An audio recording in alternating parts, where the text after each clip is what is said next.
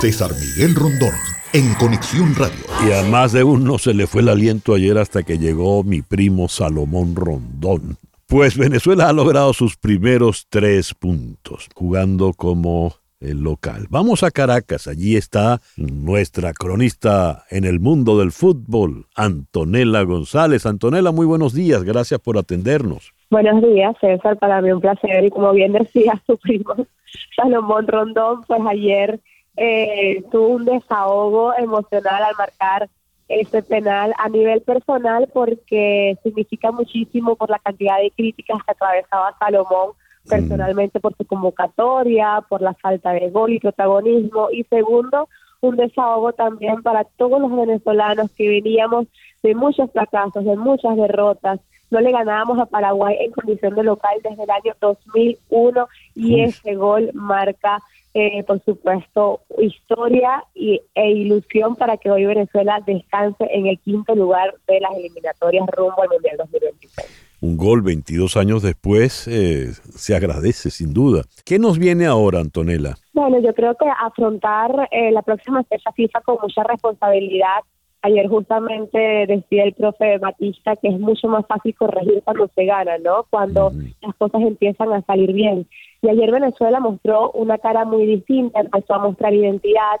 El profe Batista hizo muchos cambios en este once titular, sacó de la de, de ese 11 a un jugador que está caracterizado, que estamos acostumbrados a nosotros a tenerlos en la titular como lo es Tomás Rincón, quien ni siquiera dio minutos y quien es el capitán Vino Tinto, pero ya se empieza a notar el relevo generacional con la inclusión de Samuel Sosa, de Jefferson Soteldo. Para mí Venezuela ayer tuvo un partido muy ordenado y sobre todo nos falta mucho, ¿no? No podemos ahora ilusionarnos y decir que estamos para competir contra Brasil y contra Argentina, pero sí siento que esta Venezuela que ayer propuso, que fue ofensiva, que tuvo la posesión de la pelota, puede encarrilarse a, mantener una identidad de cara a los otros compromisos. Nosotros, César, lo que tenemos que hacer es hacer es lograr que en condición de local sea nuestra fortaleza, que el rival tenga temor de venir a Maturín o a cualquier sede de Venezuela a enfrentar a Venezuela. Y creo que esa es donde Venezuela tiene que hacerse fuerte porque si ganamos en condición de local, pues las aspiraciones para clasificar son mayores. A ver, en el calendario, ¿qué nos viene ahora?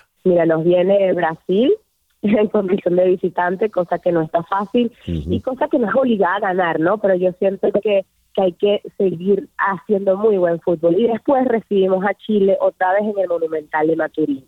Y yo siento que esta fecha FIFA, primero que los resultados de nuestros rivales directos, que es nuestra realidad futbolística, nuestros rivales directos son Chile, Paraguay, Perú, Bolivia, nuestros rivales directos en este arranque de eliminatoria no comenzaron bien.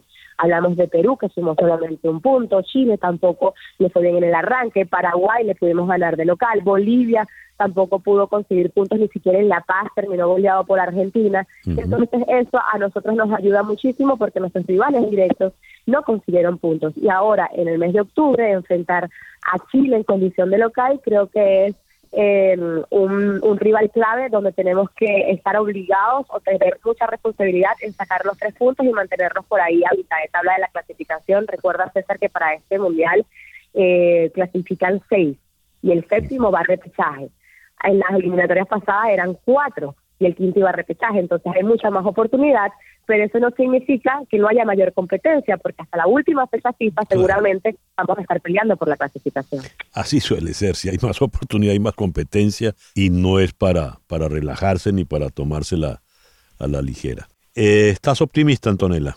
Muy optimista, por supuesto. Yo siento que, que, que todos tenemos que estar felices hoy, César, porque sufrimos tanto y estamos tan acostumbrados a las derrotas que por qué no ilusionarnos cuando tenemos estas pequeñas victorias. Se decía que era histórico porque no se le ganaba a Paraguay desde el año 2001, porque nuestros números, nuestra historia siempre nos juega en contra. Entonces, ¿por qué no celebrar, por qué no ilusionarnos y a ratico cuando vemos a una selección que, que está tratando de, conseguir esa mística que tenía en la época de César Farías cuando tuvimos nuestra mejor actuación en unas eliminatorias rumbo a Brasil 2014, esa mística que se perdió por todo lo extradeportivo, lo político, tantas cosas que pasaron en la federación, tantas cosas que jugadores como Salomón Rondón, como Tomás Rincón, como yo, que son los, los más veteranos, tuvieron que aguantarse.